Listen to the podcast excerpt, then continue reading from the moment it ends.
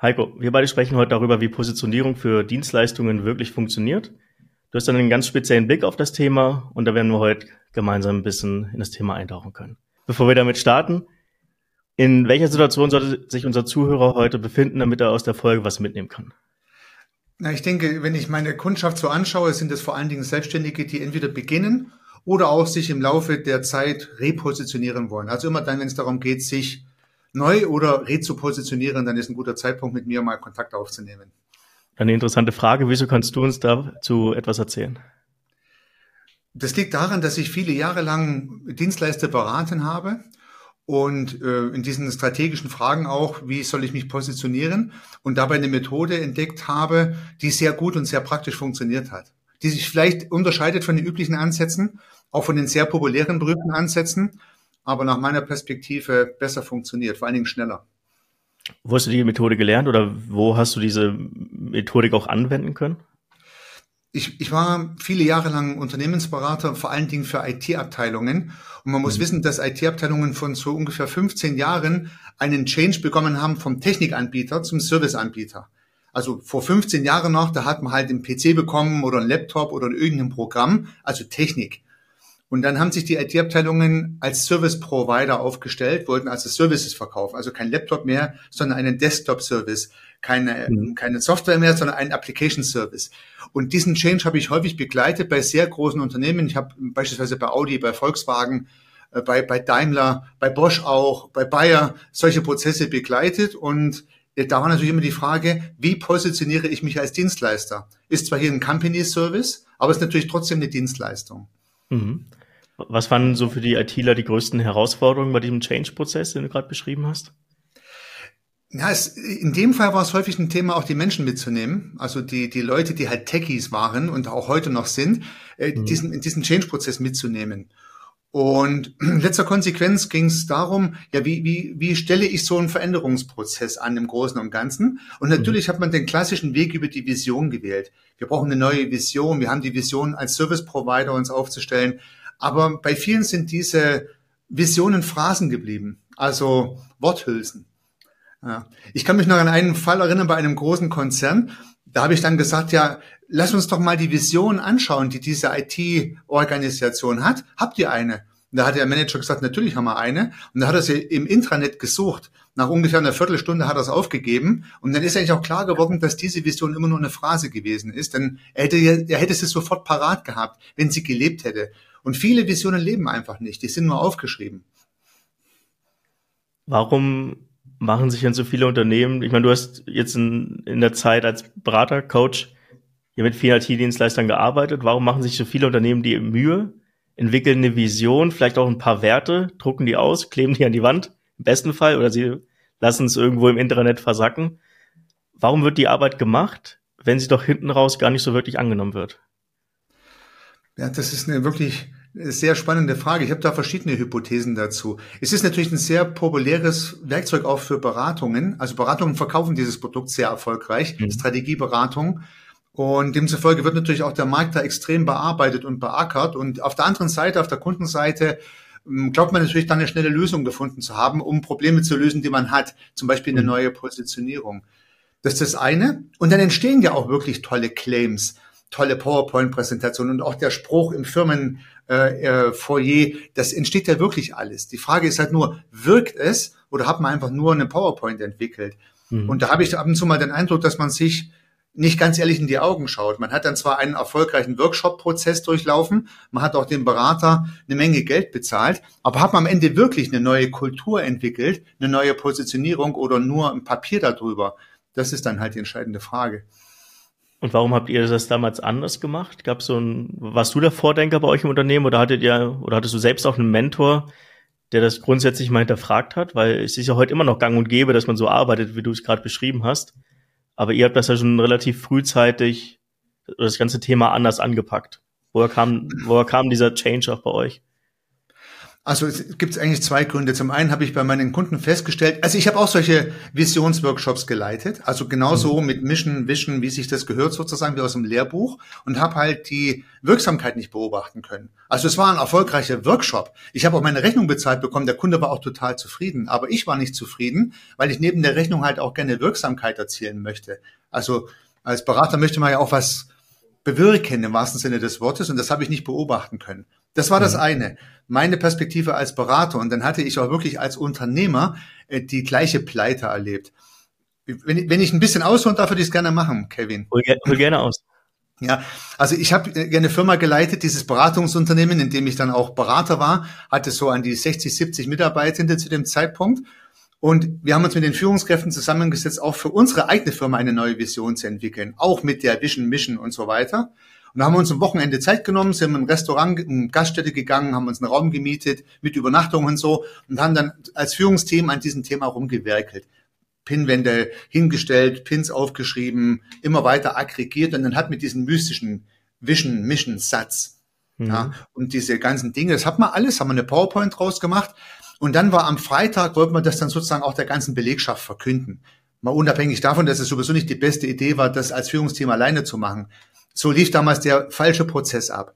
Und da haben wir das den Kolleginnen und Kollegen präsentiert. Und da haben wir so richtig Conquest of Paradise eingespielt, eine richtige kleine Show drum gemacht. Ja, also das war ein richtiges Event.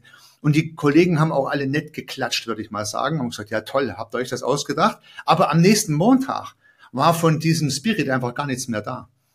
Also meine ketzerische Aussage heute ist, die Leute haben am nächsten Montag genauso gearbeitet wie am Donnerstag, bevor wir dieses Meeting hatten. Es war also vollständig für die Katz. Wir hätten das Wochenende mit unseren Familien verbringen können als Führungsteam. Hat nicht funktioniert. Es gab keine Anschlussfähigkeit. Und das mhm. ist die zweite große Beobachtung, denn eine Kultur, auch eine Positionierung oder auch eine Mission oder eine Vision braucht natürlich Anschlussfähigkeit bei den Menschen im Unternehmen und jetzt arbeite ich ja mit Selbstständigen zusammen bei der Kundschaft. Ja, also das heißt, die Kundschaft muss die, die, die Message verstehen. Ansonsten wirkt sie ja nicht. Ja, das, was du gerade beschreibst, das habe ich auch mal wahrgenommen während meiner Zeit bei Siemens oder dann im Wechsel zu Siemens Healthineers. Da hat sich quasi die Healthcare-Abteilung abgesplittet. Und die hatten auch so ein Mega-Event, das war auch an einem Freitag. Und zwischen Donnerstag und Montag hat sich eigentlich nichts verändert. Nur, dass alle am Freitag frei hatten, dieses Riesen-Event mitgemacht haben. Ja, aber am Ende hat sich am Spirit, hat sich an der Kultur, hat sich an der Art und Weise, wie man arbeitet, nichts verändert, außer, außer die Signatur im, äh, in der E-Mail. Und das, das finde ich ja sehr nett, dass du das als Betroffener auch so gespürt hast. Ja. Und, und wahrscheinlich war es eher fast ein bisschen lächerlich. Wahrscheinlich haben eure Kollegen auf der auf den Kolleginnen-Ebene haben gesagt, mein Gott, Walter, haben sie das Geld wieder zum Fenster rausgeschmissen, die Manager also, an diesem Freitag. da, da, gibt's ein Video auf YouTube, kann man sich gerne mal angucken. Das war okay. schon eine, eine, eine lustige Show. Äh, ich habe sie mir nicht komplett angeschaut. Okay. Ja, ja, also das, das ist meine Erfahrung. Die eigene Perspektive, mhm. da habe ich das in meinem eigenen Unternehmen letztendlich falsch gemacht und dann auch als Berater immer wieder gespürt, dass mit Vision, Mission und diese Geschichte und dann natürlich jetzt mit Cinec beginnen mit dem Warum. Ja, das sind alles so Dinge, wo ich festgestellt habe, ja, kann man schon machen. Es funktioniert auch irgendwie. Es ist ja nicht so, dass da nichts dabei rauskommen würde. Mhm. Aber die Frage ist, erreiche ich das, was ich erreichen möchte? Und da habe ich festgestellt, eher nicht. Und, und da ist mir einfach eine ganz praktische Idee gekommen tatsächlich im Rahmen dieser Erkenntnisprozesse. Denkst du, da wir jetzt eine Generation haben, die gerade heranwächst, die ich würde fast schon sagen, ein bisschen mehr purpose-driven ist, denen das Warum noch wichtiger ist als, sag ich mal, meiner oder auch deiner Generation, dass wir da jetzt vielleicht in den Konflikt rennen, wenn wir uns doch zu stark auf das Was fokussieren und das Warum mehr und mehr versuchen auszublenden? Naja, ich möchte es gar nicht ausblenden. Ich, ich, ich sage nur, ich stelle es nicht in den Mittelpunkt. Mhm. Weil der Kunde kauft das Warum halt schlicht und ergreifend nicht. Und ich glaube, wenn man sich selbstständig macht, muss man die Frage nach dem Was beantworten und auch wem ich das verkaufe, das Was. Und die Frage, warum ich das tue oder warum das mein Kunde kauft, sind nachrangig. Also das Warum hat ja nochmal eine kleine Problematik, die auch, in, die auch nicht wirklich aufgelöst ist, nämlich die Frage, warum mache ich das, meine intrinsische Motivation. Und wenn ich mich selbstständig mache, sollte ich die haben. Warum auch immer, würde ich das mhm. sagen. Mhm. Ich möchte Leute nicht ihre eigene Motivation geben, sich selbstständig zu machen. Da gibt's vielleicht andere Coaches, das ist einfach nicht mein Beritt. Wenn aber sagt, ich möchte das machen, ihr habt da richtig Bock drauf, dann helfe ich diesen Menschen, ihre Produkte zu bilden, denn die brauchen sie wirklich. Ich persönlich habe mein Warum nie aufgeklärt und ich glaube, ich war als Selbstständiger recht erfolgreich unterwegs. Und die andere Warum-Frage ist ja die der Kunden. Also warum kaufen die Kunden mein Produkt? Das ist aber ein Marketing-Warum. Das ist sozusagen ein Attribut eines davor definierten Produktes. Mhm. Und da darf ich den Spieß nicht umdrehen und nicht mit dem Warum beginnen und hinterher das Produkt dazu bauen. Und das ist ja vollkommen falsch rum gedacht. Ja. Okay. Ja, da mache ich erst das Produkt und dann das und erst das Attribut und hinterher das Produkt dazu. Das macht irgendwie keinen richtigen Sinn. Mhm. Ja, aber trotzdem, trotzdem machen das ja relativ viele im Markt. Machen viele. Die, die, die gehen genauso vor. Jetzt habe ich trotzdem eine Warum-Frage an dich. Du hast ja über 25 Jahre in der Beratung gearbeitet.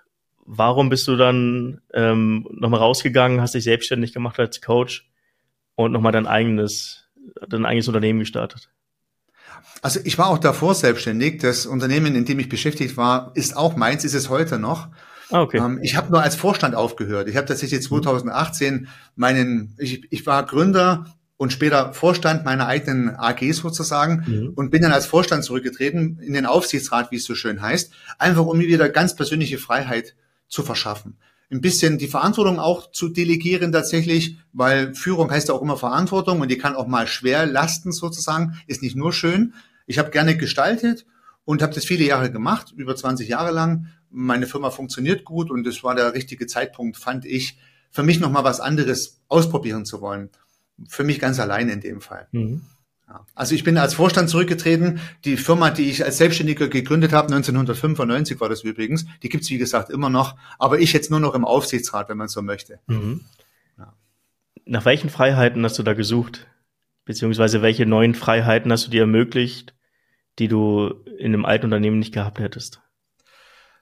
Ja, vielleicht ist Freiheit ein bisschen, na, muss, Freiheit ist vielleicht ein bisschen ein schwieriges Wort.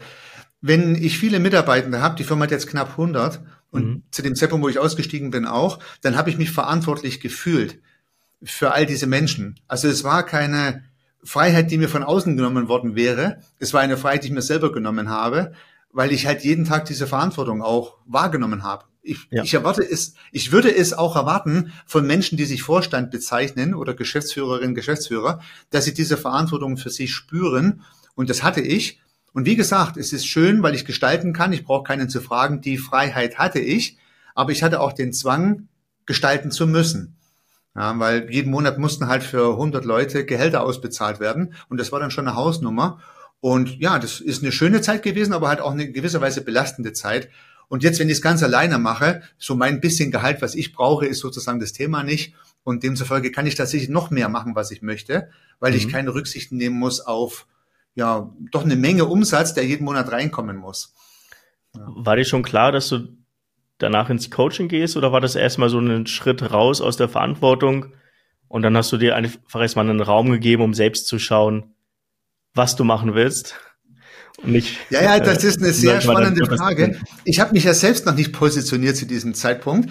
Also ich habe tatsächlich mhm. mir den Raum gelassen. Ich habe aufgehört und wusste noch nicht, was ich mache und bin auch ein bisschen hin und her geschwungen. Ja, also zwischen verschiedenen Optionen. Ich habe äh, systemische Organisationsentwicklung beispielsweise noch mal eine Ausbildung gemacht und wollte dann eigentlich Richtung Führungskräfte, äh, Coaching gehen, solche Dinge. Habe ich auch ein mhm. Buch dazu geschrieben sogar, weil ich dachte, Mensch, das ist es so, Führungskräfte entwickeln und so, kann ich ja auch irgendwie, aber dann war es das gar nicht. Spannenderweise war das Buch völlig für die Katz, weil ich es in den Markt hineingeschrieben habe, den ich heute gar nicht mehr bediene.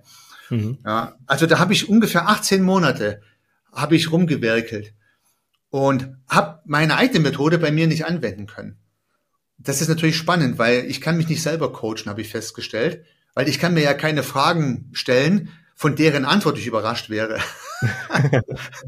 also es ging einfach nicht, spannenderweise, aber ich habe tatsächlich auch ein anderthalb Jahr lang gebraucht, eigentlich fast ein bisschen vertane Zeit. Hätte ich mich gekannt, relativ am Anfang dieser Zeit hätte ich eine Menge Zeit abkürzen können und das kann ich bei meinen Kunden heute sehen. Das heißt also, mein Prozess geht ja nur ungefähr einen Tag, ja, und nach diesem Tag haben die Leute eine, eine große Klarheit über das Produkt oder Produktportfolio nenne ich es gern, was sie anbieten möchten. Das ist halt dann der Vorteil. Ja. Wie bist du dann selbst beim dem Thema Positionierung gelandet? War es, weil du gemerkt hast, dass du selbst ein Problem damit hattest in dieser Phase und du wolltest quasi eine Lösung für dich schaffen, die du damals noch nicht hattest? Oder gab es einen ganz anderen Grund? Ja, wir, wir sind ja beide Podcaster und demzufolge, also ich bei jedenfalls höre mir ja auch mal Podcasts an. ich habe die Inspiration aus einem Podcast bekommen für meine heutige Positionierung. Und ich habe eine neue Ausbildung gemacht und war dann sozusagen mhm. systemischer Organisationsentwickler, war auch systemisches Coaching mit dabei. Also das war so das Setup. Coaching für Organisationen, Teams und Vereinzelte im Business-Kontext, Business Coach, würde ich vielleicht sagen. Das habe ich neu gelernt. Und in diesem Podcast, da hat irgendeine Interviewpartnerin, ich weiß gar nicht mehr, was das für ein Podcast war, die hat gesagt, nutze immer alle deine Ressourcen und nicht nur die letzte. Ja. Und das war bei mir ein Game Changer. Ich dachte, ja, ich bin auch total verrückt. Ich habe 30 Jahre lang Erfahrung als Unternehmensberater und wollte aber kein Berater mehr sein. Ich wollte ja Coach sein. Aber ich habe ja viel Erfahrung gesammelt in strategischer Arbeit.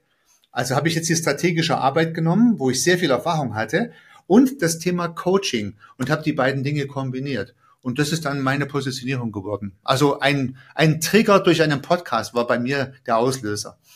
Wissen die beiden, was sie für einen Einfluss auf dich hatten? Nee, leider nicht. Vielleicht solltest du mal eine Nachricht schreiben und dich mal bedanken.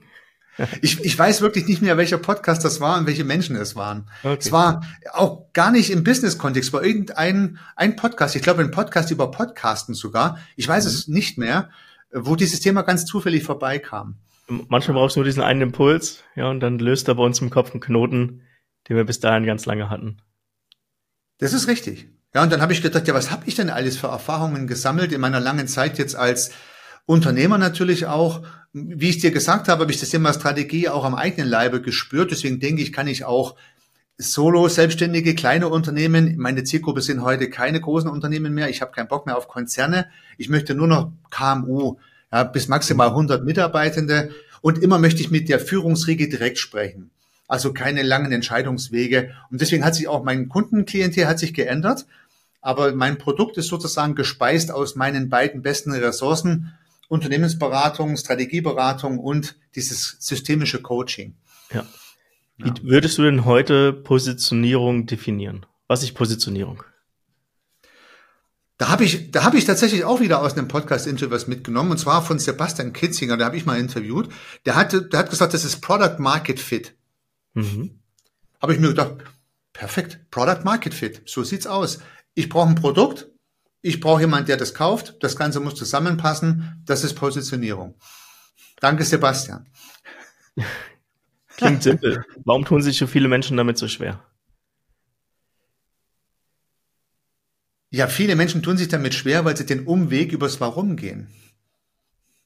Und dann an tausend Baustellen vorbeikommen, an denen sie nicht vorbeikommen müssten, wenn sie nicht diesen Umweg einschlagen würden. Das muss ich mal relativ brutal so sagen weil vielleicht sehr charismatische Mentoren, Coaches und so weiter und so fort dieses Thema des Warums brutal groß in den Raum hineinstellen und viele dann glauben, genau da müssen sie vorbeikommen. Wie gehe ich denn dann auf der anderen Seite vor? Also lass uns nicht so viel über das Warum reden. Ich glaube, wir sind uns beide einig, dass das nicht der erste Schritt sein sollte. Wie gehe ich denn vor, wenn ich bei dem Was starte? Wenn ich den Product Market Fit generieren möchte, ich weiß, ich bringe ein paar Erfahrungen mit, ich bringe gewisse Ressourcen mit, wie starte ich? Was, was ist so der, sind so die ersten Fragen, die ich mir stellen muss, um meiner Positionierung ein bisschen näher zu kommen? Da gibt's noch mal eine ganz wichtige Unterscheidung zwischen Objekt und Verb. Also in meiner mhm. Arbeit mhm. arbeite ich da ein bisschen linguistisch, nenne ich das sogar gern, also mit den Wörtern. Und ich versuche, dass meine Kunden sich in die Situation hineinversetzen, die sie wirklich gern machen würden. Also wenn sie sich raussuchen dürften, wie wäre das Setup? Die Situation, in der sie jetzt ihre jeweilige Arbeit verrichten würden. Ich richte mich ja an Dienstleister, also nicht an welche, die Produkte herstellen. Ja. So, und in, in diesem Setup, wenn die Leute sich in diese Situation hineinversetzen, da entstehen Wörter, die ich dann mit diesen Klienten sozusagen gemeinsam sammle. Und da sammle ich deren Wörter, mehr nicht. Der entscheidende Punkt ist, dass diese Wortsammlung beinhaltet ganz viele verschiedene Worttypen. Ich versuche mal mindestens vier rauszugreifen. Objekte, Verben, Adjektive und Adverben. Mhm. So, und, und die versuche ich ein bisschen auseinanderzunehmen. Beispielsweise könnte ich sagen, ich bin systemischer Coach, wie ich jetzt. Aber Coaching ist nur das Verb. Und systemisch ein Adverb beschreibt sozusagen das Coaching näher. Ja. Also das heißt, ich weiß dann nicht nur, was ich tue, ich weiß dann ganz genau auch, wie ich es tue.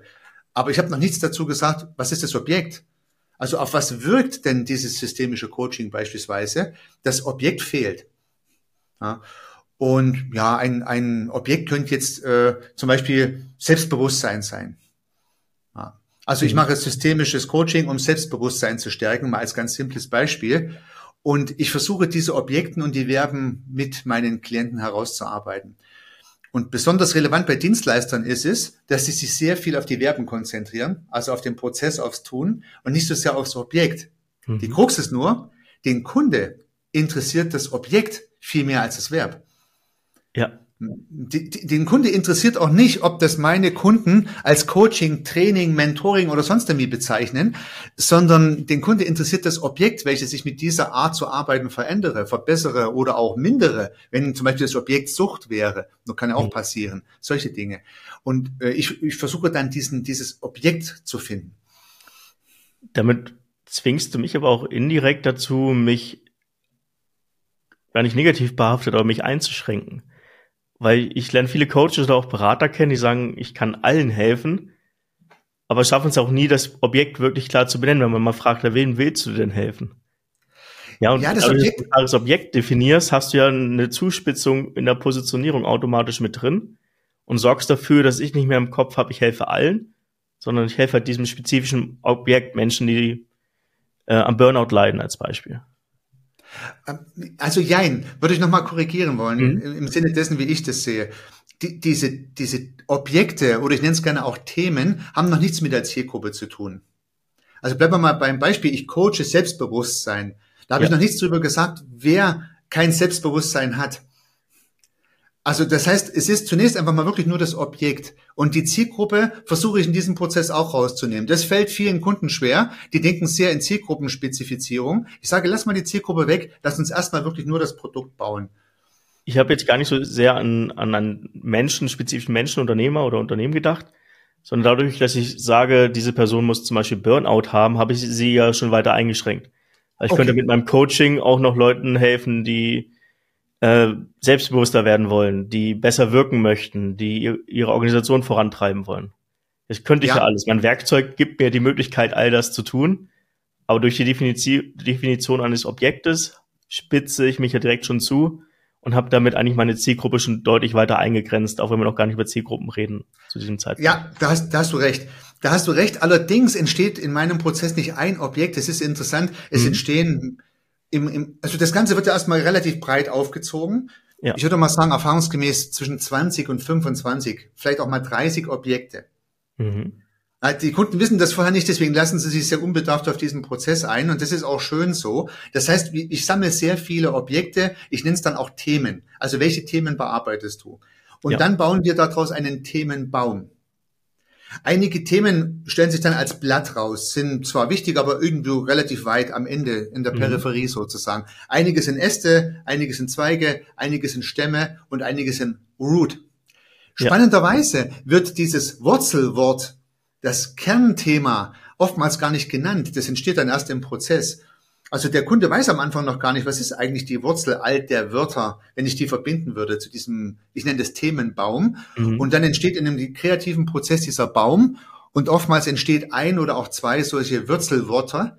Ja, dann habe ich vielleicht auch zwei Bäume und dadurch könnte ich dann schon auch viele Dinge, die oben weiter verästeln, abarbeiten. Kannst du, damit man dem vielleicht besser folgen kann, ein, ein Beispiel nennen, wo vielleicht der Kunde auch der Meinung war, ah, es wird das oder das Thema und am Ende ist das Thema eigentlich in den Blättern gelandet und in der Wurzel hat sich was ganz anderes rauskristallisiert. Gibt es irgendwie ein greifbares Beispiel, was du gerade so top of mind hast? Also einer meiner Kunden kam am Ende bei Flow raus. Mhm. Also bei ihm war das Objekt der Flow. Also nicht das Tier, ne? Du weißt, was ich meine. Ja, ja, genau. Und, und äh, das war für ihn sehr, sehr erstaunlich. Und natürlich weiß jetzt der Kunde noch nicht ganz genau, was meint er denn jetzt mit Flow. Wenn ich mhm. dann aber diesen Baum sehe, also der Flow im Privaten, im Business und so weiter und so fort, wenn ich dann die verschiedenen Stämme sehe und dann die Blätter und so, wenn ich dieses Thema sozusagen entfalte im wahrsten Sinne des Wortes, dann wird jedem klar, was der meint. Also mhm. mit mir und im Flow zu sein, ist ja ein schöner Zustand. Und dieses Wort entstand, das war dann sein Wurzelwort. Aber oben in diesem Baum waren bestimmt noch 30 andere Wörter, äh, die am Ende in diese Wurzel hinein mündeten, wenn man so möchte. Mhm. Also die Bereiche, auf die er vorher wahrscheinlich auch seinen Fokus gelegt hat. Ja, also ich habe dann versucht, mit ihm gemeinsam möglichst mal alle Themen zu finden, und diesen Baum zu bauen. Einige fallen dann auch wieder weg in diesem kreativen Prozess, einige mhm. kumulieren sich dann zu, zu Kernwörtern und häufig kommt dann am Ende dabei raus, dass es so drei, vier Stämme gibt und eine Wurzel.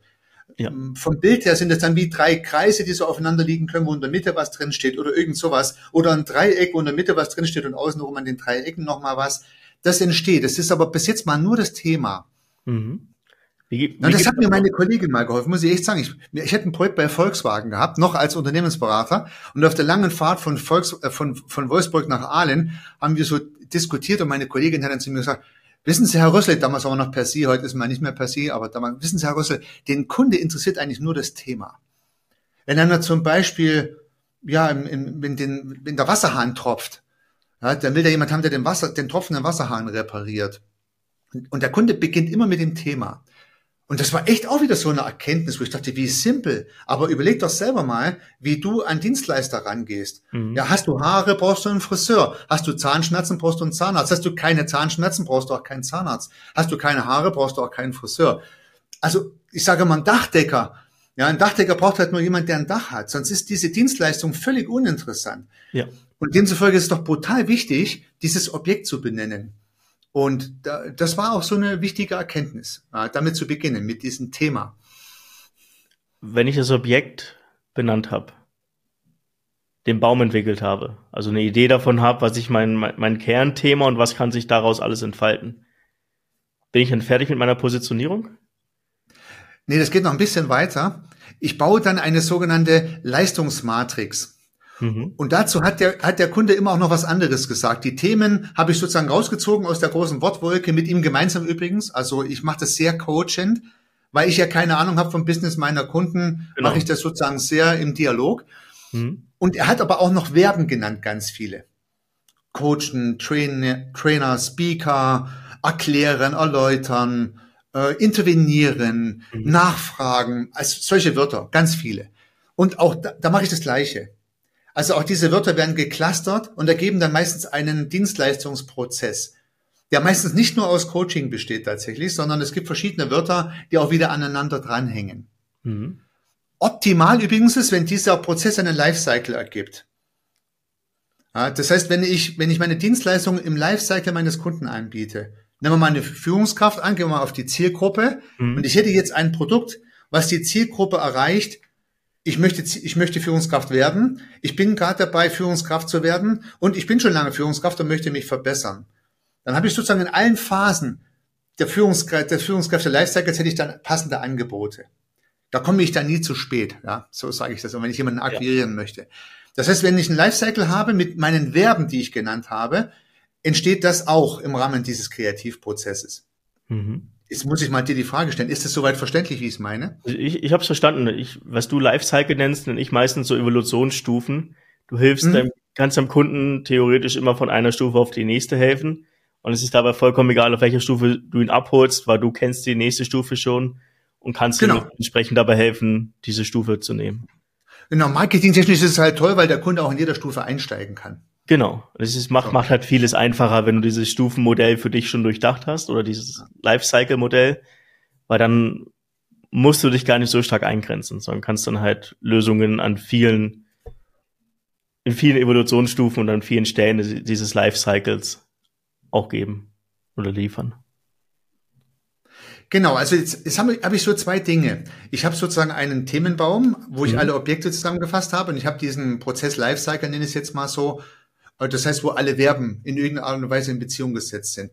Und das sind zwei Dimensionen der sogenannten Leistungsmatrix. Das heißt, ich nehme dann immer die Spalten sind bei mir die, die Themen und die mhm. Zeilen sind bei mir die Verben. Die stehen dann sozusagen so in Reihe. Und nur mal angenommen, ich hätte jetzt drei Themen und drei Verbcluster. Dann habe ich natürlich neun Schnittpunkte. Und diese Fläche ist meine Leistungsmatrix. Das kann ich alles leisten. Also ich kann diese Themen zum Beispiel coachen, ich kann diese Themen trainieren, ich kann diese Themen speaken, also ich kann dazu einen Vortrag mhm. halten und die Themen sind dann entsprechend auch da. Meistens ist es viel mehr als drei Spalten und drei Zeilen. Klar. Meistens sind es sieben mal sieben ungefähr, so dass ich 49 Schnittpunkte habe. Das alles kann ich leisten. So, und jetzt kommt der dritte Schritt, wir sind immer noch beim Produkt und nicht bei der Zielgruppe. Der dritte Schritt ist jetzt zu sagen, okay, jetzt lass uns doch in dieser Fläche, wie im Schachbrett, markieren, wie beim, wie beim U-Boot versenken. Ja, lass uns markieren, was jetzt deine einzelnen Produkte sind.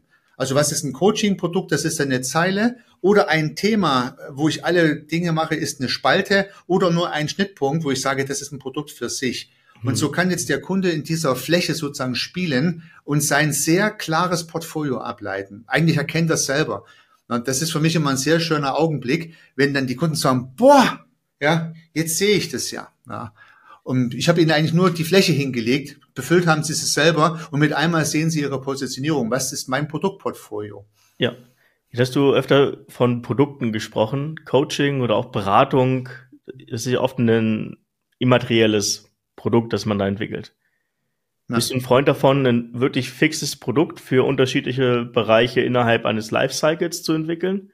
Oder kann man als Coach und Berater trotz dieser Positionierung, die man jetzt mit dir erarbeitet hat, noch flexibel innerhalb dieses Produktes arbeiten? Also wie definierst du Produkt in diesem Kontext? Weil ich glaube, viele denken bei Produkt direkt an sowas wie einen fixer Online-Kurs, äh, einem Buch. Also was ist ein Produkt in deiner Welt aktuell?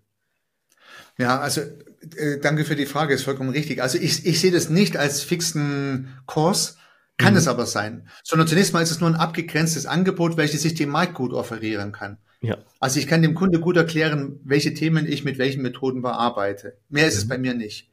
Okay. Ob ich das dann als Online-Kurs auspräge oder als eins zu eins Beratung, äh, ob ich da einen individuellen Preis dafür mache oder ob das ein Standardpreis ist für alle gleich, das ist eine weiterführende Geschichte. Mhm. Habe ich wieder eine Methode dafür. Aber die kommt später. Sozusagen jetzt erstmal nur, ein Produkt ist für mich nur eine abgegrenzte Dienstleistung. Nicht ein Kurs mit einem Preisschild 2000 Euro oder sowas. Ja. Okay, das ist, glaube ich, nochmal wichtig, dass wir das klarstellen. Kann es, kann es sein, muss es aber nicht. Ja. Jetzt habe ich eine Idee davon, was ich leisten kann, wie ich es leisten kann. Welche Rolle spielt jetzt in Positionierung das Thema der Zielgruppe? Bei mir spielt es aus Marketingperspektive eine sehr große Rolle, weil je besser du deine Zielgruppe kennst, desto besser kannst du an sie Marketing machen, besser kommunizieren, wirksamer kommunizieren. Welche Rolle spielt die, die Zielgruppe im Positionierungsprozess und gerade bei, dem, bei der Entwicklung dieses Leistungsportfolios? Also bis jetzt habe ich es ja ausgeblendet, mhm. weil ich damit Komplexität aus dem Prozess nehmen möchte.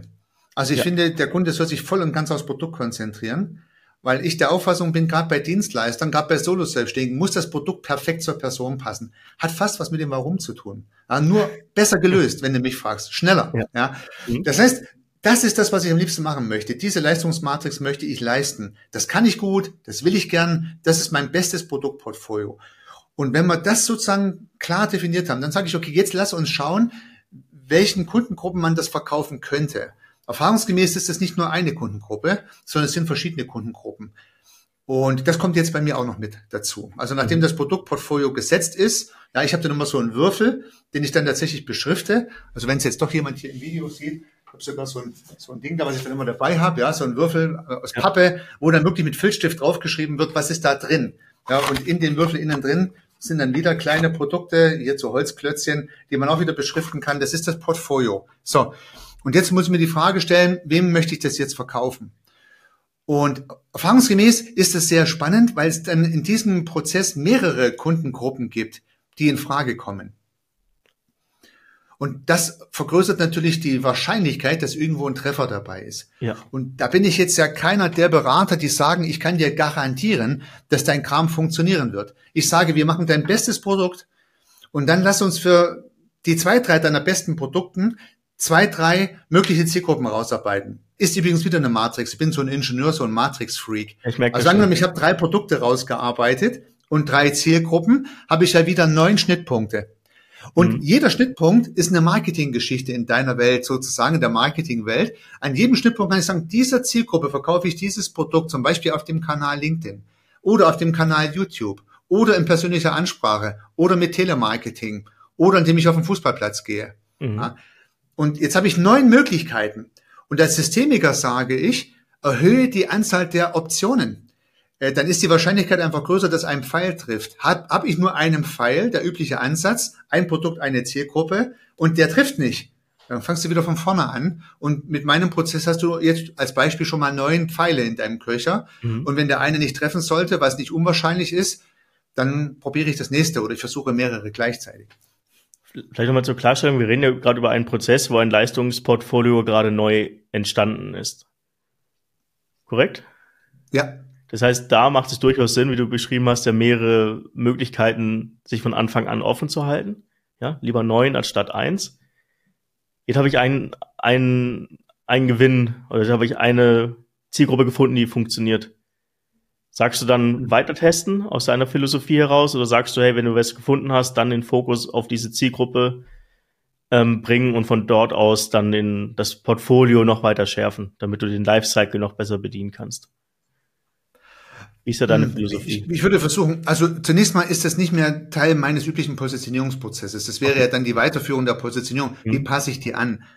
Zunächst mal bin ich sowieso der Auffassung, dass Positionierung ja eine never-ending Story ist. Und ich würde versuchen, beides zu machen.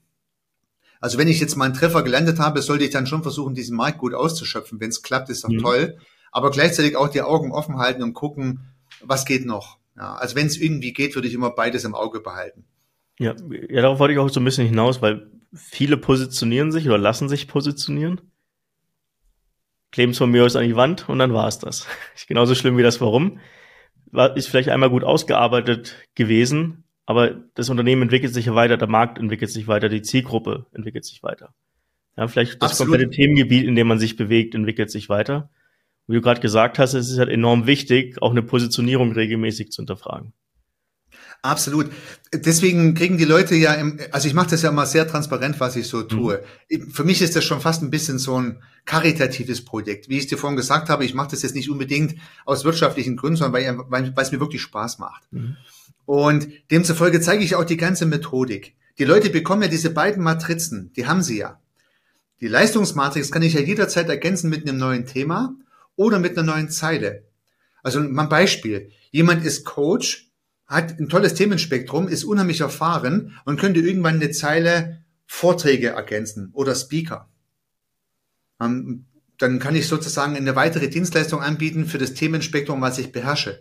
Oder ich beherrsche den Prozess sehr gut, diesen Prozessplan, mhm. und kann mir überlegen, gibt es noch ein anderes Thema, äh, welches ich mit diesem Prozess bearbeiten kann. So kann die Matrix in Zeile und Spalte weiter wachsen. Das würde ich empfehlen. Nicht was vollkommen Neues, sondern in diesem Kontext. Und auch diese äh, Produkt-Kundenmatrix kann natürlich weiter wachsen. Ich kann jederzeit eine neue Spalte hinzufügen und eine andere Zielgruppe ansprechen, immer noch mit dem gleichen Produkt. Ja. Und da bin ich ganz bei dir. Ich gebe also dieses Wachstumswerkzeug mit, und das können dann die Klienten selber nutzen, wenn sie später wieder mal sich in Frage stellen, hoffentlich. Hm. Verstanden. Ja, das, jetzt haben wir relativ abdrückend über das Thema der Vision gesprochen. Wann ist für dich der richtige Zeitpunkt, auch als Unternehmen mal so eine Vision mit in die Positionierung zu rücken und darüber nachzudenken, sag ich mal, wo man wirklich hin möchte mit dem Unternehmen? Oder ist das ganze Thema Vision eigentlich, wie du es im Vorgespräch auch mal betitelt hast, nur ein Marketing-Trick? Ja, als zweiteres. Also wenn ich heute auch großen Unternehmen und Abteilungen empfehlen könnte, ihre Visionsthematik anders anzugehen, dann würde ich sie heute immer übers Produkt und die Zielgruppe eingehen. Vor allen Dingen übers Produkt. Mhm. Ich würde es ein bisschen ausführen, auch wenn wir mal über große Unternehmen nachdenken. Kleines Erlebnis wieder an der Stelle. Ich bin vor vielen Jahren schon durch die Weltgeschichte gefahren. Da war ein großes Werbeplakat von Volkswagen. Da stand drauf unsere, unsere Vision von Elektromobilität. Und da war ein Auto drauf.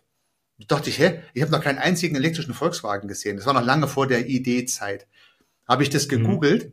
und da war das die Vision. Die hing da als Werbeposter. Ganz ehrlich, ich habe mich als Kunde verarscht gefühlt. Kein einziges Produkt des Volkswagen-Konzerns war ein elektrisches Auto. Die haben ihre Vision gepostet. So, und das meine ich. Das ist ja nun ein krasses Beispiel. Mhm. Wenn ich sozusagen eine Vision umsetzen möchte, da ist doch die Frage, wo wirkt die sich aus? Beim Kunde. Es geht doch um den Kunde. Es mhm. geht ja nicht um irgendwas im luftleeren Raum. Und ich kann alle möglichen Attribute mir überlegen. Ich kann eine globale Vision entwickeln. Ich möchte mein Produkt, da haben wir es wieder, global mehr verkaufen. Da muss ich mein Produkt zum Beispiel multilingual aufsetzen. Wenn ich es nicht nur im Dachraum verkaufen möchte, muss ich es halt auch noch Englisch, Türkisch und Italienisch anbieten. Mein Produkt verändert sich. Ja. Oder Ich möchte es nachhaltiger anbieten. Das heißt, seitdem habe ich die Meetings alle vor Ort gemacht, jetzt mache ich die alle remote und solche Dinge. Es ist ein Attribut des Produktes. Und ich habe mir so ein bisschen meine Gedanken drüber gemacht, über die Frage, die du gerade sehr clever gestellt hast, und bin zum Ergebnis gekommen, dass eine Vision nur über die Produkte lebt. Sonst ist es ein Papiertiger oder so ein Vision-Washing, würde ich mal sagen. Denn wenn sich die Vision nicht im Produkt niederschlägt, dann ist es ja auch nur eine leere Hülse. Und dann sage ich mir, lass uns doch gleich über das Produkt sprechen. Wir müssen es ja dem Markt noch gar nicht verraten. Wie soll dann unser Portfolio in fünf oder in zehn Jahren aussehen? Unser Produktportfolio. Und dann kann ich einen schönen Claim draus machen, das machen dann die Marketer. Aber die Menschen in der Organisation sind viel eher abzuholen mit dem neuen Produkt, was sie später auch herstellen sollen, wo sie ihren Bestandteil dabei einbringen sollen. Das ist alles sehr viel anschlussfähiger. Mhm. Und wenn ich mit meinen Kunden auch über meine neue Vision spreche und sage, wow, ich habe eine tolle nachhaltige Vision, ich möchte jetzt die SDGs umsetzen und so, da sagt der Kunde, wow, das ist toll, Heiko, top, freut mich und so. Wenn ich ihm aber sagen würde, wie sich das Produkt verändert, das ist doch viel greifbarer, auch für den Kunde, viel cooler. Ja. Wie stehst du zu dem Thema, sich Ziele zu setzen, persönlich oder als Unternehmen? Es geht da ähnlich auch Richtung Vision. Es geht dann auch viel darum, darüber nachzudenken, warum will ich dieses Ziel erreichen? Sagst du auch, Ziele braucht man eigentlich nicht? Es ist viel wichtiger, die Art und Weise, wie man arbeitet, um diese Ziele zu erreichen? Ja, also würde ich auch sagen, bin ich auch ein bisschen exklusiv vielleicht drauf, hat was mit meiner Historie als Unternehmer zu tun. Also vielleicht auch da noch ein kleiner Schwenk. Ich bin gelernter Ingenieur und habe früher Datennetze geplant. Mhm. Ich war da auch, glaube ich, ganz erfolgreich. Zu dem Zeitpunkt, wo Datennetze ganz neu waren, da war ich einer der Pioniere und habe dieses Thema mit als Consultant begleiten dürfen. Und dann hatten Kunden Bedürfnisse, äh, die mir zu Ohren gekommen sind, wo ich dachte, das könntest du auch. Du und deine Organisation oder in dem Fall ich und meine Organisation. Und so habe ich immer neue Produkte aufgenommen. Und zwar habe ich versucht, den Kundenwunsch zu erfüllen. Und das hat sich im Nachhinein als unheimlich erfolgreich herausgestellt. Also wäre ich Datennetzplaner geblieben, wären wir vielleicht heute noch ein Zwei-Mann-Unternehmen, wie wir es am Anfang auch waren. Und heute sind es, wie gesagt, knapp 100 Leute. Die haben eigene Softwareprodukte, eigene Consulting-Produkte, machen heute Planung von der gesamten technischen Gebäudeausrüstung. Also viel, viel mehr. Unter anderem deshalb, weil ich immer auf die Kunden gehört habe. Und das würde ich Selbstständigen empfehlen. Hm, werkelt nicht so viel mit euren Zielen rum. Ihr schaut halt lieber, was die Kunden wollen und bedient die möglichst gut. Mhm. Ja. Das heißt, du selbst hast keine, keine große Vision oder kein großes Ziel, das du persönlich verfolgst? Tatsächlich nicht. Ich, ich bin ein großer Freund von Step by Step. Mhm. Ich glaube, auch wenn man eine Vision zu starr setzt oder ein Ziel und dem ein Stück weit hinterherhechelt, äh, dann entdecke ich nicht mehr die Chancen rechts und links des Weges. Weißt du, wie ich meine? Ja, ich, ich weiß, was du meinst. Mhm. Aber das heißt doch auf der anderen Seite, du brauchst Werkzeuge, du brauchst Routinen, du brauchst Werte, die eigentlich dafür sorgen, dass du stabil in die richtige Richtung läufst, um das mal so zu formulieren. Oder sagt, also vielleicht noch mal ganz kurz, wo die Frage herkommt. Ziele setzt man sich ja oft, um sich zu motivieren, um sich eine Richtung zu geben und um sich auch irgendwie accountable zu halten. Ja, ich will jetzt 10 Kilo abnehmen, also muss ich dreimal die Woche ins Fitnessstudio. Das heißt, mein mhm. Ziel hält mich eigentlich accountable für das, was ich machen muss, um an mein Ziel zu kommen. Jetzt habe ich kein Ziel mehr. Was hält mich jetzt accountable oder was befähigt mich jetzt, diesen Weg trotzdem in diese Richtung zu gehen, wenn ich sage, ich möchte abnehmen? Ja, ohne jetzt das mhm. konkrete Ziel zu haben, dass ich 10 Kilo abnehmen möchte. Die, die, die kleinen Erfolge auf den Weg, den ich eingeschlagen habe. Mhm. Also wenn ich so ein Huhn bin, da freue ich mich jedes Korn, was ich aufpicke. Also so, so mal als Bild. Also ja. ich glaube, ich, ich bin motiviert durch jede einzelne Kleinigkeit, die mir einfach gefällt, wo ich, wo ich Wirksamkeit erlebe. Ich brauche da diese weite Vision nicht, für mich ganz persönlich, sondern ich sage, ja, Mensch, heute war's toll, der Kunde hat mir ein tolles Feedback gegeben und hat vielleicht wieder eine Nuance verändert, sodass ich meine Richtung wieder ein bisschen anpasse und da bleibe ich extrem dynamisch. Das heute heißt, würde man vielleicht sagen, agil. das heißt, was du eigentlich suchst oder was du brauchst, sind halt diese kleinen, also nicht, nicht kleine Ergebnisse oder Erfolge, sondern du, versuchst nicht das große Ziel zu erreichen, sondern du versuchst halt diesen ersten Erfolg zu erreichen. Das kann heute bedeuten, dass ich heute ins Fitnessstudio gehe. Hey, das ist ein Erfolg, geht für mich in die richtige Richtung, habe also einen Schritt in die richtige Richtung gemacht durch mein Verhalten. Wenn ich es nicht gemacht ja. hätte, hätte ich einen Misserfolg.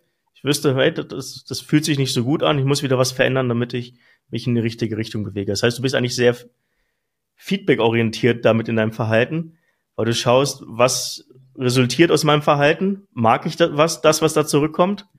Wenn ja, mehr davon. Wenn nein, ich muss was verändern. Fest, das, das ist genau so eine schöne systemische Perspektive. Also mhm. ich habe eine Haltung, die Haltung ist, lass auf den Weg schauen, wie es funktioniert, so verhalte ich mich und mhm. dann beobachte ich, ob es funktioniert. Wenn es funktioniert, mache ich mehr davon. Also du hast es schon wunderbar gesagt und wenn nicht, korrigiere ich. Und das Laufen, das ist bei mir ein permanenter Prozess. Tatsächlich hat dieses systemische Denken viel mit Agilität zu tun. Also ja. das heißt, man nimmt sich nicht dieses große Ziel vor, ich jetzt persönlich nicht, und habe trotzdem meine Motivation durch die kleinen Erfolge. Ja. ja. Meine private Frage, wie, wie planst du mit deiner Familie den Urlaub? Ist das ein Flug hin und ein Flug zurück und alles andere dazwischen findet er spontan raus? Oder gibt es da Pole bei dir, Pole bei dir in der Familie, dass die sagen, hey, wir buchen jetzt das und alle weiteren zehn Schritte auch? Also, wenn wir in, in Familienurlaub gehen, dann macht das meine Frau sehr akribisch. Ja, die, die, die hat ein klares Ziel und, und, formuliert das auch durch. Jetzt war ich aber am Wochenende mit meinem Sohn Rennrad fahren zum Beispiel und wir wussten, wo mhm. wir hinfahren. Wir haben das Hotel gebucht und wir haben eine Viertelstunde gebraucht. Und wenn wir dann hinfahren, haben wir auch ungefähr ein Gefühl, was wir für Pässe fahren wollen. Aber wenn es ja. uns dann so und so, wenn wir vor Ort das alles sehen, dann korrigieren wir das. Und äh, so würde ich mal sagen. Also ich kann schon auch mit den Zielen einer Familienorganisation gut leben, aber ich finde auch diese Spontanität, dann jeden Tag zu gucken, was war gestern schön, was sollen wir mhm. heute machen, äh, das finde ich schon auch im Urlaub durchaus möglich. Ja, ich habe selbst mal diesen Unterschied kennengelernt. Ich war ganz früher, war ich auf dem Fan davon, wir haben jetzt einen Plan, alles ist gebucht und los geht's. Und irgendwann habe ich mich auch mal dafür entschieden, da waren wir dann zwei, drei Wochen in Asien unterwegs. Wir wussten, wann wir hinfliegen, wir wussten, wann wir zurückfliegen, wir hatten das erste Hotel gebucht. Alles andere ja war offen. Ja, und das, das war eine enorm genau, spannende du hast Erfahrung. jeden Tag was Schönes erlebt. Du, das ja, heißt, die Events, und wenn es dir sehr gut gefallen hat, bist du länger dort geblieben. Wie ja, du vorhin gefragt hast, wie lange bleibst du dann bei dieser Positionierung? Ja, wenn es toll ist, dann bleibe ich. Und wenn ich feststelle, mir macht es keinen Spaß mehr oder die Kunden mhm. kaufen nicht mehr, dann gehe ich weiter. Wie im Urlaub. Ja, ja und das ist Camping oder Rucksack. Da, da hast du halt so eine gewisse Leichtigkeit auch dabei, weil du hast weniger Zwänge, die du dir auferlegst. Ja, bei uns war das dann wirklich so. Magen verdorben in Bangkok, dann bleiben wir halt noch ein paar Tage länger, um die Stadt kennenzulernen. Ja, einfach ja, okay, du hast es wunderbar gesagt. Halt das ist ein, ja, sorry, das ist ein bisschen mein Mantra, diese Leichtigkeit. Mhm. Du, du, mit diesen großen Visionen und den großen Zielen, die du dir in deinen Rucksack reinstopfst, hast du es zum Teil einfach schwerer. Ja. Und dieser Prozess mit dem, mit dem was zu beginnen, also was mache ich denn als nächstes sozusagen, um mal in diesem Bild zu bleiben, mhm. das ist sehr viel einfacher und führt letztendlich auch zu Zielen. Ja? Und demzufolge favorisiere ich diese Art der Herangehensweise. Bin ich ein bisschen in Exot, vielleicht aus dem Grunde reden wir auch miteinander, weil ich da mal ein bisschen eine andere Perspektive anzubieten habe. Aber für mich ganz persönlich hat die sich bewährt, aber auch für mich als Consultant. Also ich habe ja auch früher meine IT-Organisationen begleitet. Und mhm. wir haben mit der gleichen Matrix, ich habe auch ein Buch dazu geschrieben übrigens, mehr Erfolg durch professionellen Service, da ist die Methode auch beschrieben. Und mit dieser Methode haben wir früher für IT-Abteilungen Portfolios entwickelt. Und es war bei den Menschen extrem anschlussfähig. Das ist auch so ein systemischer Begriff. Ich brauchte die nicht in diese Visionswelt zu entführen, sondern ich bin genau dort geblieben, wo die sowieso sind. Bei ihren täglichen Arbeiten. Viel praktischer, viel relevanter. Und deswegen habe ich auch das hinbekommen, dass die Leute auch nach meinem Workshop noch drüber geredet haben. Mhm mit dem Wissen und mit den Erfahrungen, die du jetzt auch als Coach gemacht hast, was hättest du mit deinem Sprung in die erneute Selbstständigkeit anders gemacht? Du hast vorhin gesagt, du, du hättest das gern, gewisse Sachen gern früher gewusst oder früher verstanden oder du hättest dich lieber früher kennengelernt, ja, so in dem Kontext. Was hättest du gerne, was waren diese zwei, drei Sachen, die du früher lieber verstanden hättest? Da habe ich vorhin nicht nachgefragt, aber ich glaube, ich jetzt, nachdem wir den Prozess mal durchsprochen haben, ganz interessant zu verstehen, was dir damals gefehlt hat. Ja, also ich habe ja tatsächlich meine eigene Positionierung nicht erarbeitet. Und es liegt natürlich ein bisschen Marketing platt. Wenn ich sagen würde, ich hätte mich kennenlernen sollen, dann wäre das schneller gegangen. Mhm. Ähm, wenn ich das jetzt mal ohne mich lösen müsste, würde ich sagen, konzentriere dich aufs Produkt. Tatsächlich nicht aufs Warum und nicht auf die Zielgruppe, sondern beginne mit dem Produkt. Das wäre für mich das Mega-Learning. Und ja, da, damit sparst du dir eine Menge Umweg. Weil auch gerade wenn du, wenn du dich ins Warum hineinbegibst, da sind ja zum Teil auch Untiefen, mhm. die du gar nicht vermutet hast. Und ich sage für mich immer, ja, warum soll ich die denn überhaupt ausloten? Das bringt mir ja auch im Business keine Vorteile, sondern nur zusätzliche Behinderungen sozusagen. Und demzufolge starte mit dem Produkt, definiere, wem du es verkaufen möchtest, dann ähm, überlege dir der Zielgruppe, der du es verkaufen möchtest und dann auch wieder vom Sebastian Kitzinger übrigens, äh, der dann gesagt, MVP, kennst du vielleicht auch, äh, ich habe mhm. das von ihm das erste Mal gehört, Minimum Viable Product. Probiere es sofort aus. Nicht erst alles perfekt machen, nicht dieses runde Produkt-Videokurs mit tausend Lektionen, sondern überlege dir, wie du es machen möchtest, versuche sofort den ersten Kunden anzusprechen und ihm das zu verkaufen. Muss ja noch gar nicht fertig sein, das Produkt. Also ganz schnell Try and Error. Schnell scheitern, nachkorrigieren. Das wäre so mein Tipp. Mhm. Ich kann mir vorstellen, dass einige, die, die uns hier so zuhören, zwar von dieser Leichtigkeit, die du auch mitbringst, motiviert sind, aber die für sich nicht so wirklich spüren. Hast du festgestellt, auch in deinen bisherigen Coaching-Prozessen, was dafür sorgt, dass ich als, lass uns gerne bei Coach oder Berater bleiben, dass ich diese Leichtigkeit auch in diesem Positionierungsprozess gar nicht entwickeln kann, was mich da zurückhält? Hast du da Erfahrungswerte gesammelt? Es hätte eine Sache zu sagen, ja, geh doch einfach mal ein bisschen leichter an die Sache ran. Ja, es wird schon kommen. Aber ich, genug Berater und Coaches sind halt Vielleicht liegt es an finanziellen Belastungen, die sie haben, an ganz anderen Themen, die sie bedrücken, die sie im Rucksack mit sich rumschleppen. Aber wie, wie kann ich diese Leichtigkeit gewinnen, auch mich auf den Prozess da mal einzulassen, auch auf, auf all das, was danach noch kommt? Ja, das ist eine sehr gute Frage. Ich denke, man kann das verkopfen. Ja, das verliert dann an Leichtigkeit, wenn ich da zu viel drüber nachdenke. Habe ich tatsächlich selten erlebt, aber einmal kann ich mir an den Fall wirklich erinnern, wo, wo, wo der Kunde dann sozusagen sein Ergebnis, was sehr gut war, wieder zerdacht hat, kaputt gedacht, mhm. hätte ich gesagt. Ja. Also da war ich überzeugt davon, dass der ein tolles Portfolio ausgearbeitet hat. Als externer Beobachter ich gesagt, das würde ich auf jeden Fall ausprobieren, das ist richtig geil. Und es war absolut unique auch. Ich kenne niemand anders, äh, der das so angeboten hat, wie der es rausgearbeitet hat. Aber er hat es dann kaputt gedacht. Also ich würde mhm. sagen, nicht zu viel verkopfen an der Stelle, wobei ich jetzt auch kein Bauchmensch bin, sondern einfach mal diesen Prozess erleben und dann auch mal sagen, okay, das ist es jetzt und damit probiere ich jetzt mal loszulaufen. Kann es vielleicht daran liegen, dass man zu viel nach rechts und links guckt und schaut, was die anderen dann machen und dann sieht, hey, ich habe hier was komplett Neues entworfen, das kann doch gar nicht funktionieren, die machen das alle anders. Ich muss das wieder ein bisschen anpassen und mich so, wieder so ein bisschen im Markt angleichen.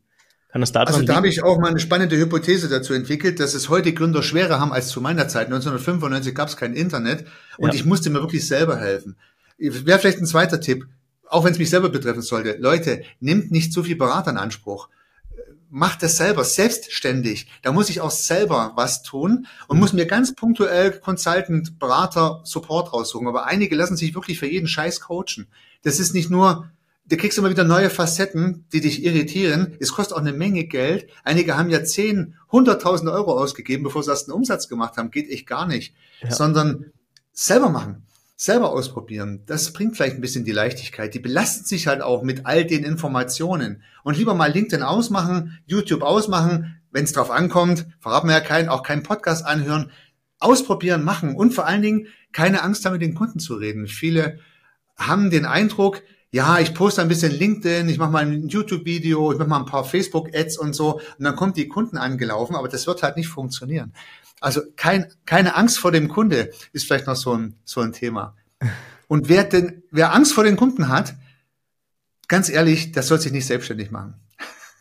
Das ist, das, ist das Problem kannst du nicht lösen. Das ist ein wahres Wort. Ja. Heiko, mit Blick auf die Zeit, vielen, vielen Dank in den Einblick in deine Methodik, in deine Arbeit und auch ein bisschen in deinen Werdegang. Ja, ich habe wieder ein, zwei Sachen heute lernen können. Ähm, und ich genieße eh jedes Gespräch mit dir. Von daher hoffe ich, dich auch in Zukunft nochmal hier begrüßen zu dürfen. Hat mir super viel Spaß gemacht. Vielen Dank für deine sehr inspirierenden Fragen, Kevin. Mach's gut. Ciao.